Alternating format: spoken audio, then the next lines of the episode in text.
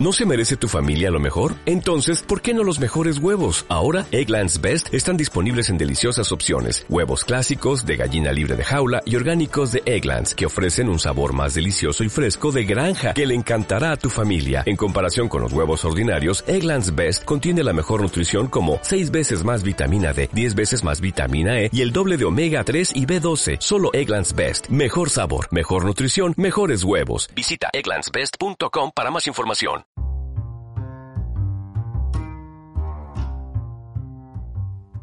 Los principios de acción preventiva. Partimos del hecho de que todo trabajador y trabajadora tiene derecho a una protección eficaz en materia de seguridad y salud en el trabajo. Este derecho queda regulado en el artículo 14 de la Ley de Prevención, pero también en el artículo 19 del Estatuto de los Trabajadores, dándose así una correspondencia importante entre las dos normas. La empresa, por tanto, debe garantizar la seguridad y salud de los trabajadores y trabajadoras aplicando medidas de prevención y de protección que sean necesarias. Unas medidas, además, que deben tener en cuenta los principios de acción preventiva que señalan el artículo 15 de la Ley de Prevención de Riesgos Laborales. Así, en primer lugar, tenemos que hay que evitar los riesgos, porque el primer deber de la empresa es, de alguna forma, eliminar los riesgos que pudiesen afectar de una forma negativa a la seguridad y salud de las personas. Por supuesto, el segundo tiene sentido evaluar los riesgos que no se pueden evitar, porque desde el punto de vista preventivo entendemos que los riesgos presentes en el trabajo se pueden eliminar, pero no todos, y es por ello que la empresa tiene la obligación de evaluarlos y así poder aplicar, definir e implementar medidas de prevención y protección que sean adecuadas para disminuir la peligrosidad de los riesgos. En tercer lugar, tercer principio de acción preventiva sería combatir los riesgos desde su origen, ya que se hace necesario abordar la eliminación o disminución del riesgo en el momento y lugar en el que se detecte adaptar el trabajo a la persona, cuarto principio, y, como bien dice la ley, respetando a la concepción de los puestos de trabajo, así como la elección de los equipos y los métodos de trabajo y de producción, con un objeto en particular, que es atenuar el trabajo monótono y repetitivo, reduciendo así los efectos del mismo sobre la salud. La adecuación, por tanto, de las condiciones y características del trabajo a la formación, a las capacidades, a las necesidades de la persona es, sin duda alguna, una medida preventiva de primer orden.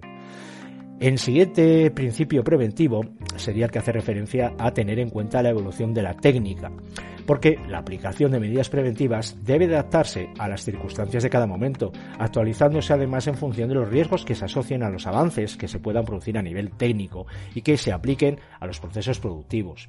Por supuesto, esto viene en consonancia con el siguiente principio, el de sustituir lo peligroso por lo que entrañe poco o ningún peligro ya que como norma preventiva general se debe tener en cuenta la tendencia de minimizar aquellos riesgos que no se han podido evitar y una forma eficaz de aplicar prevención es así sustituir aquellos productos, situaciones o procesos por otros que no entrañen riesgo o lo hagan al menos en menor medida.